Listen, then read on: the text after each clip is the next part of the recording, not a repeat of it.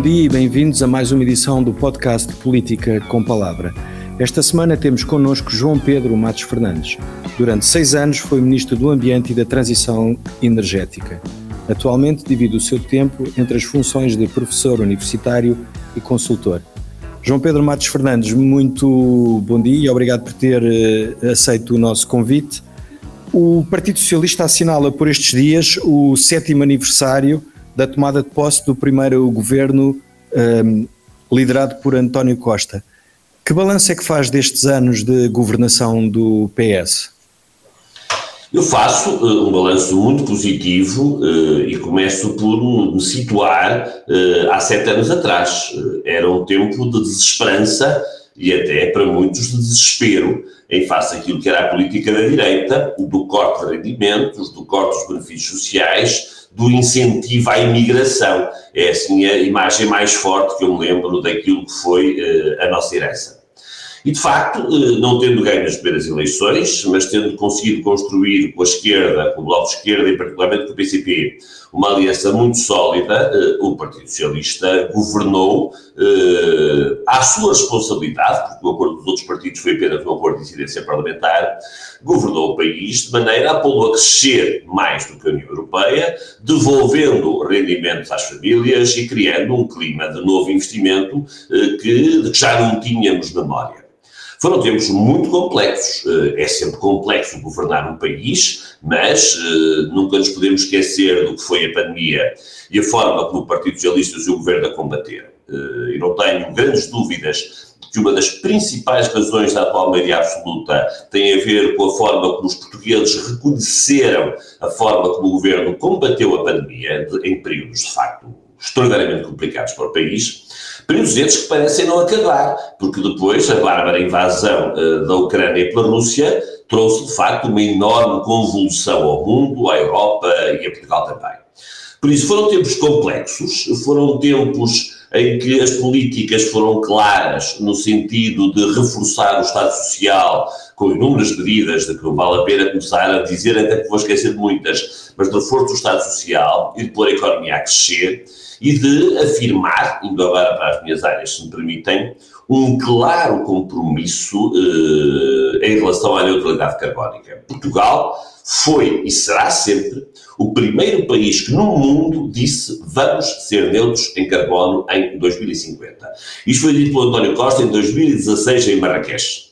E eh, em África ele costuma ter de facto estes momentos altos das suas próprias COP, porque há menos de dias, e Sharm el-Sheikh disse 2050, que parecia uma aventura quando dissemos já lá vão quase seis anos, afinal até é possível ou muito provável que consigamos ser em 2045. Isto é essencial para uh, o papel de destaque de Portugal no mundo, isto é essencial uh, para pôr a economia a crescer da forma certa, isto é, uma economia que não usa combustíveis fósseis, que regenera recursos, mas que cria riqueza a partir do investimento na sustentabilidade. E de que, de que forma é que essa, essa aposta em novas energias eh, pode transformar o nosso país num país de ponta e que faz a diferença na ordem internacional? Já está a transformar. Quando nós vemos que no meio da dramática crise energética que vivemos, em 2011, perdão, em 2021, foi o único, o único o último ano que temos número completo, a eletricidade em Portugal subiu 10%, quando em Espanha 35% e na zona euro 32%, isso já mostra de forma clara que a aposta nas energias renováveis tem enormes ganhos ambientais, enormes ganhos na balança comercial portuguesa, porque todo o mais desequilibra a nossa balança comercial é a importação de energia, isto é, exportação de petróleo e seus derivados, e tem grandes implicações também no preço. Isto é, eu não, vou, não, não arrisco dizer que temos eletricidade barata, mas de facto temos eletricidade muito mais barata que os nossos congêneres europeus. E no caso de eletricidade para a indústria, somos mesmo dos países com eletricidade mais barata em toda a Europa. Isso deve-se à grande aposta que fizemos, estamos e continuaremos a fazer, assim estimo, nas energias renováveis e particularmente na produção de eletricidade a partir de fontes renováveis.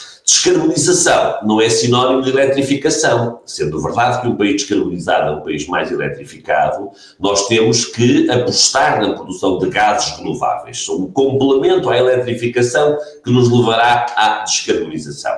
E aqui o biometano e particularmente o hidrogênio verde são essenciais. Portugal está mesmo em condições, num número de anos que se contam por uma mão, de deixar de ser um eterno importador de energia para poder passar a ser um exportador de energia, e isto de facto é uma reforma estrutural de grande dimensão. Existe uma estimativa de qual é que seria uh, a dimensão uh, para as exportações portuguesas desse, acho que lhe posso chamar assim, desse novo cluster de energia que está a ser criado em Sines? Eu sei que os projetos, já depois de eu ter deixado de ter responsabilidade política, têm multiplicado. Uh, a produção de hidrogênio verde na altura estimava-se em 2 gigawatts e neste momento já se fala em 5 gigawatts de produção de eletricidade. Eu dou-lhe um número. Uh, se nós substituirmos apenas 5% do gás natural que importamos na nossa rede o hidrogênio verde, vamos poupar 200 milhões de euros à nossa balança comercial. E, portanto, é de facto uma aposta da maior relevância. A pandemia, em primeiro lugar, e a crise energética ensinaram-nos que, devendo Portugal, obviamente, ser uma economia aberta, que eh, nós não podemos depender de cadeias logísticas muito longas. Isto fragiliza-nos, fragiliza qualquer país, fragiliza, obviamente, Portugal.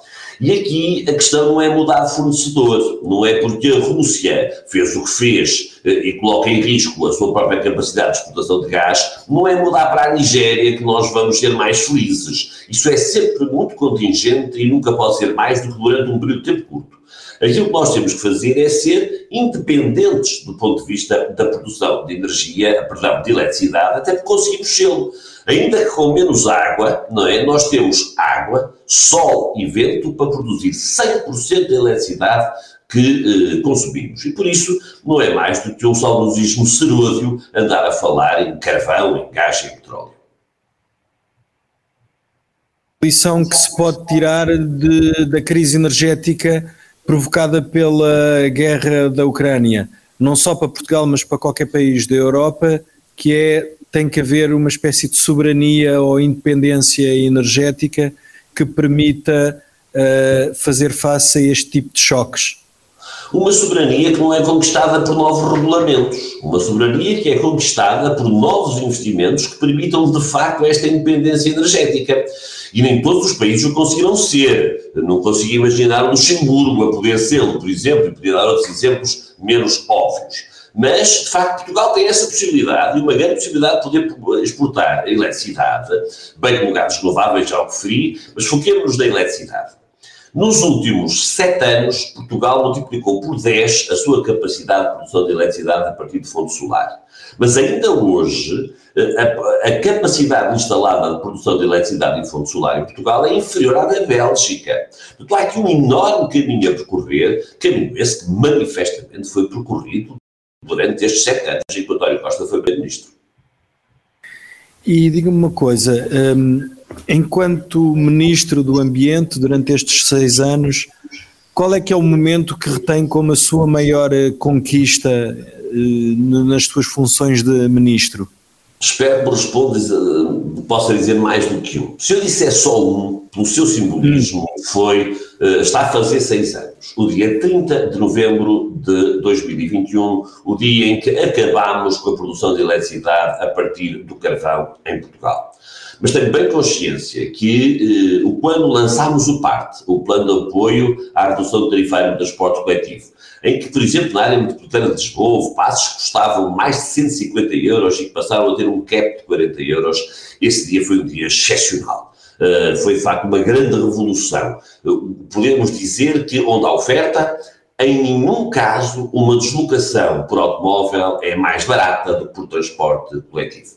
E, portanto, eu direi que as conquistas foram muitas. O meu Ministério foi um Ministério que cresceu bastante ao longo do tempo, já nasceu maior até do que era expectável, mas atribuir a STCP e a Carris à gestão uh, municipal termos lançado uh, o, uh, a utilização das águas residuais tratadas nas etares para a rega e, oxalá, para muitas mais atividades. Temos construído o roteiro para a neutralidade carbónica, com o que ele implicou uh, em todo o novo processo social. Termos conseguido dois recordes do mundo consecutivos de baixo preço uh, nos leilões de solar são, de facto, uh, conquistas de muito me orgulho. Não fiz nada sozinho. Uh, havia um primeiro-ministro que sempre concordou e nos empurrou a fazer melhor. E tinha uma grande equipa, com o conjunto de vários de Estado e as suas equipas técnicas e a própria administração no domínio do ambiente, que deu aqui um contributo decisivo. Mas, repito, se escolher se um dia, 30 de novembro é um dia feliz. E como é que foi essa experiência de ser ministro uh, para si pessoalmente? Eu sempre encarei todos os desafios como desafios profissionais, mas começa com uma grande surpresa, não estava rigorosamente nada à espera de ser convidado para ser ministro, nem percebi muito bem, logo no início, aquilo que esperavam de mim. Uh, o meu ministério foi crescendo, já nasceu maior do que é comum no ambiente, nasceu com os transportes públicos urbanos, Uh, depois passou a ser da transição energética quando passamos a ter energia, depois passou a ser da ação climática quando juntamos, se quiser, o tripé uh, dos verbos do, que resultam do Acordo de Paris. Uh, mitigar, quer dizer, reduzir emissões, adaptar, e por isso a questão do litoral e, e dos outros recursos, e sequestrar, isto é, sequestrar carbono, e que a floresta era essencial. Foi um Ministério que se transformou, de facto, num Ministério-chave na ação política em Portugal, por vontade, obviamente, de quem governava, mas também por impulso social, porque esta é cada vez uma questão mais candente e, infelizmente, os portugueses aprenderam de forma dramática aquilo que podem ser as consequências uh, das alterações climáticas na vida de cada um de nós e no território, com uh, os grandes incêndios de 2017. E, portanto, em face disso, temos necessariamente que atalhar caminho e fizemos-lo. Uh, repito, a minha experiência foi, sobretudo e sempre, uma experiência profissional. É óbvio que aqui a questão da comunicação e a questão da exposição, isso não vale a pena falar, isso já passou. A questão da comunicação é uma questão muito diferente de tudo aquilo que eu tinha feito na vida. Mas eu confesso que há um advérbio de modo que eu verbero particularmente, que é o advérbio politicamente.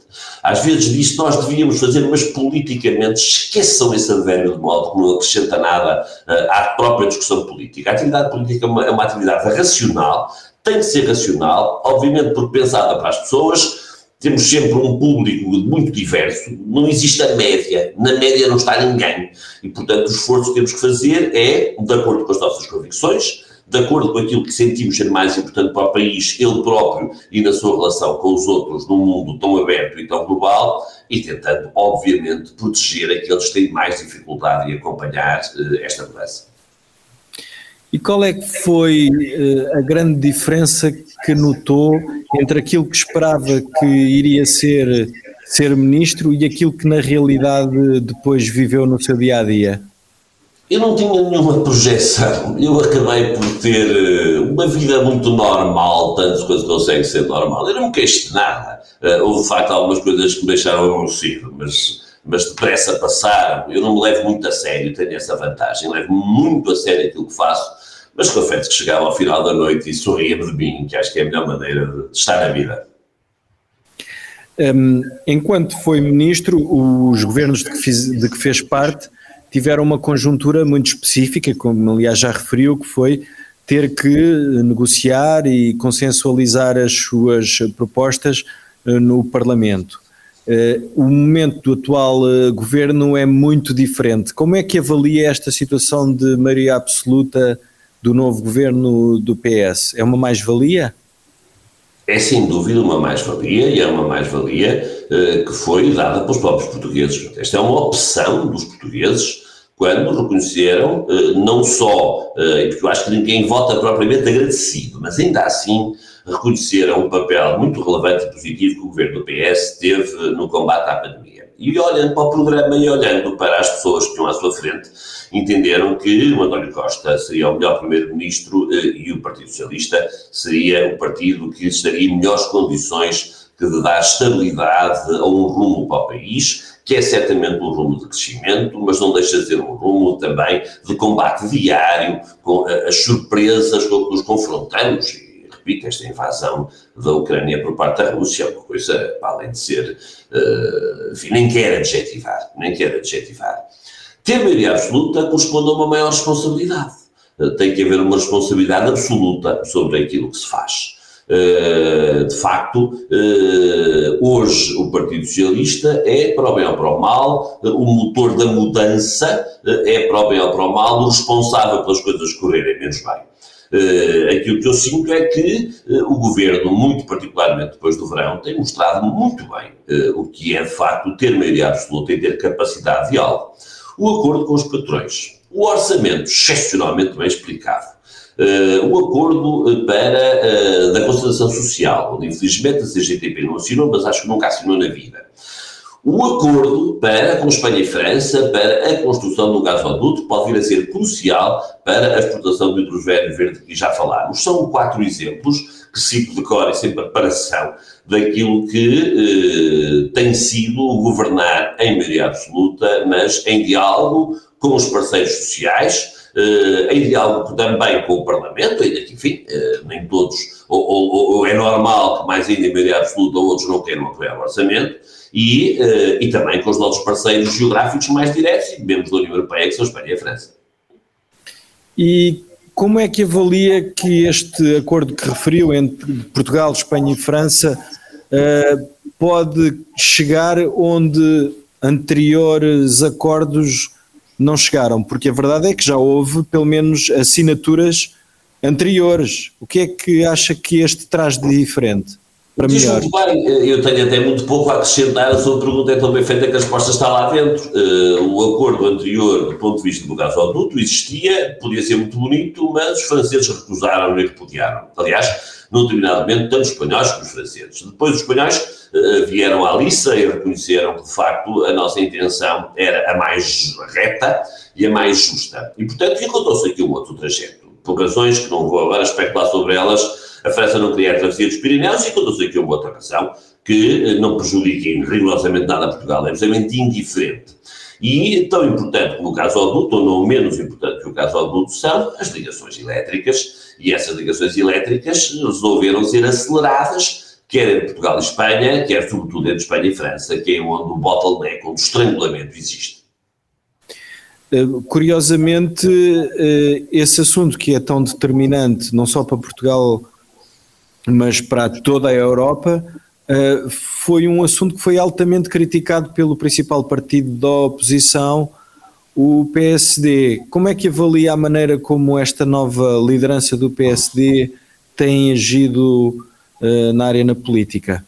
Neste caso concreto foi um tiro de pólvora seca, aliás, disseram umas coisas e rapidamente deixaram de as dizer. Lembro-me bem do Dr. Paulo Rangel a vir com a canção jeito inflamável, dizer que Espanha e França uh, tinham recuado em tudo nas ligações elétricas e nesse mesmo dia, no dia a seguir, apareceram as ministras espanhola e a ministra francesa a dizer que, que um engano muito grande, nós até nos comprometemos a andar mais depressa, como isso não é novidade, achamos que não, fazia, não valia a pena fazer essa notícia. Claro, o PSD tem aqui um papel muito relevante na política portuguesa, que é de facto de perceber que eh, tem que gerar uma alternativa democrática ao governo, uma alternativa que será naturalmente à direita do Partido Socialista e cabe de facto ao PSD ser capaz de evitar o crescimento da extrema-direita. Todos temos essa responsabilidade, mas se eu pensar nos partidos políticos, é sobretudo ao PSD que eu atribuo, mesmo essa responsabilidade e por isso eu, aquilo que eu espero do PSD é que construa um programa alternativo,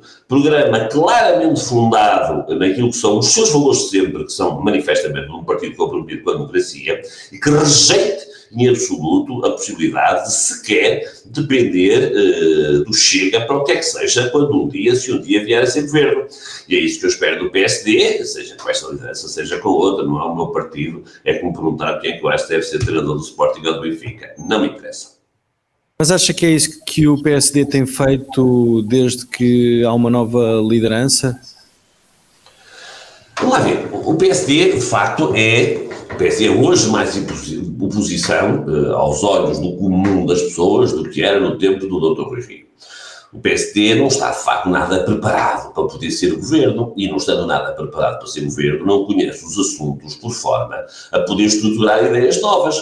E, portanto, a oposição que o PSD tem feito é uma oposição de descobrir um caso aqui, um caso ali, se é que eles não são sequer casos, e, portanto, não há aqui nenhuma proposta alternativa, não há nada diferente. E, eh, e, isso não vai conduzir a um grande resultado eleitoral do PSD, porque de facto as pessoas votam nas propostas uh, e nas pessoas que dão a cara por essas propostas e não por enfim, uma certa barganha de baixo nível. Uh, o caso do, do, do, do, do acordo uh, entre Portugal, Espanha e França é para mim um caso muito claro, mas eu acho que o próprio PSD pôs a mão na consciência e percebeu que, não sei se foi o PSD, se foi o Dr. Paulo Rangel, que tinha dito a geneira.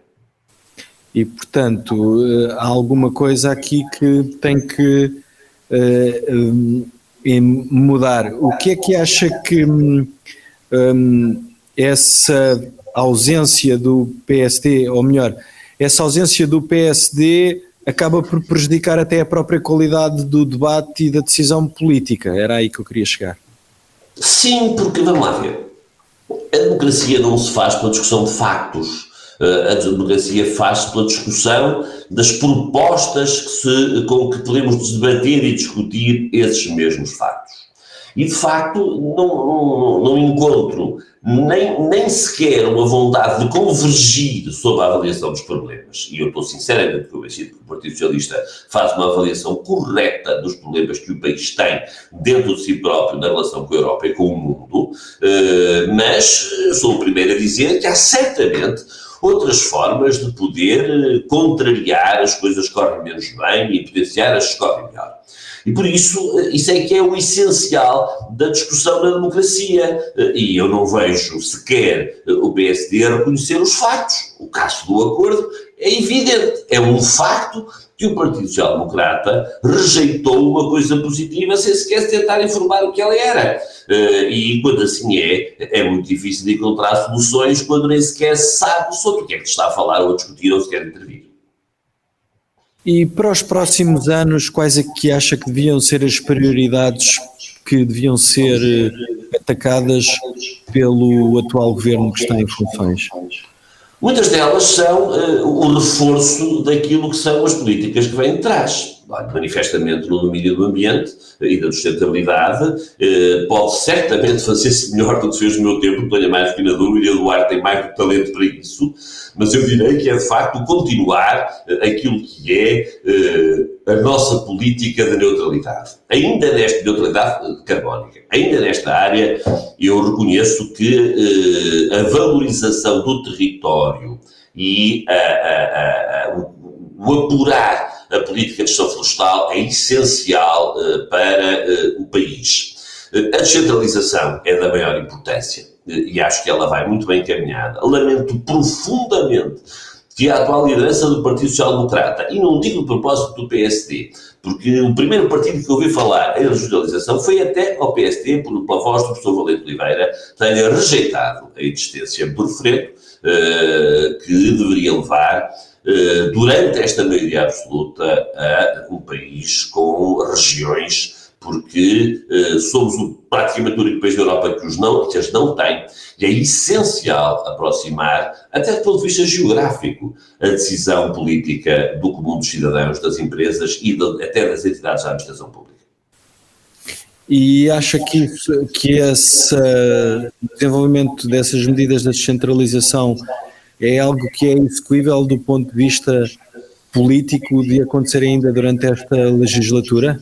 Muitas delas estão aí, a aprovação recente que concentra num, num decreto-lei, penso foi um decreto-lei, uh, que concentra nas CCDRs a gestão uh, daquilo que são os principais recursos da região e já agora deixando bem de fora o recurso água, porque esse não se gera por regiões administrativas, gere-se por regiões hidrográficas, eh, a política pode mandar muito, mas uma bacia hidrográfica começa sempre lá em cima do festo e acaba cá embaixo do tal VEG. Não há volta a dar. Portanto, aí não há possibilidade de, de, de, de, de afeiçoar uma região eh, hidrográfica uma região administrativa. Mas tudo mais, estes passos são os passos certos. Os passos de municipalização do conjunto de políticas que os municípios fazem melhor, dou o meu exemplo enquanto ex-ator político, que foi a municipalização da ISTCP para os municípios da área do Porto e da Carris para a cidade Lisboa, porque 98% da, da atividade da Cariz se centra na cidade, e agora para as regiões ir construindo,